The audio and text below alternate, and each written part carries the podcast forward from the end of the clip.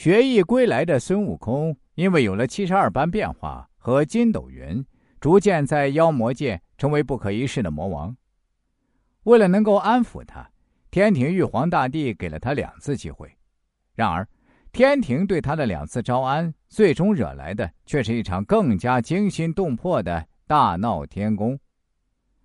自从《西游记》诞生以来，孙悟空一直都是我们民众心中的英雄。在整个文化系统当中，在整个民众文化的心理期待当中，他都是一位大闹天宫、为民伸冤、暴打不平的英雄。经过以上我的解读，所有人可能都有质疑的声音，即这样一个英雄，怎么在你的分析中一下子变成了贪官呢？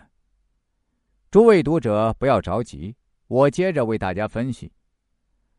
孙悟空在天上做过两任官职，第一个是最小的弼马温，第二个是最大的齐天大圣。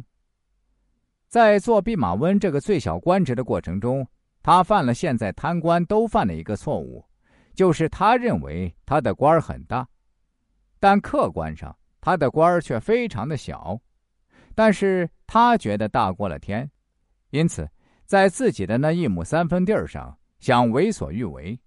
所以，弼马温心态就是现在的贪官者心态，老觉得自己非常大，实际上自己非常小。在这种情绪的纠结之中，他可能就会滋生恶的因素、恶的行为，这就是弼马温。第二个就是齐天大圣，这个官儿刚才已经提到了，论理可以在朝堂之上与玉皇大帝平起平坐，而事实上。在上朝时，孙悟空从来不坐，猴子屁股坐不稳，他一直都是站着的。包括李天王、太上老君和太白金星，都要有君臣之礼，而猴子却没有。这一点让人感觉到非常畅快淋漓。然而，作为给蟠桃会直供仙桃的管理者，他把蟠桃园管成这个样子，已经犯下了大错。可是他并不认为有错。坚守自盗，这是第一重罪名。第二项罪名是知错不改。